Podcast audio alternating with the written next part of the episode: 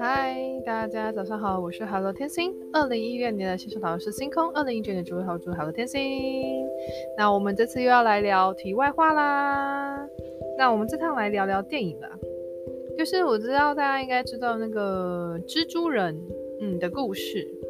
那我其实是要想要来聊一下蜘蛛人，就是隐藏的一个课题的部分，就这样子。那其实大家也知道，蜘蛛人其实算是比较正派的，但是他其实后来就是在其他的那个蜘蛛人传的部分，有因为一些事情，然后就是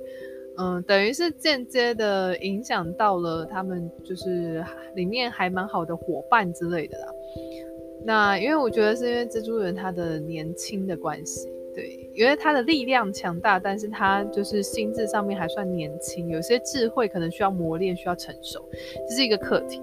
那另外一个课题，我认为呢，就是不要让自己的善良被人家利用，因为其实有的时候呢，你很厉害、很强大，就是能力很强，其实在某种层面来说，也是要留意，不要提防，不要被人家利用去做一些坏的事情。那有时候，有的人会利用你的正义，利用你的就是正义感啊，正义或你的善良的部分啊，或者是你的同情心的部分，然后去利用你，然后去害一些无辜的人。所以这都是我们要留意的部分。力量越强大，就越应该要谨慎去审审读一些就是他人的给你一些资讯跟讯息的部分。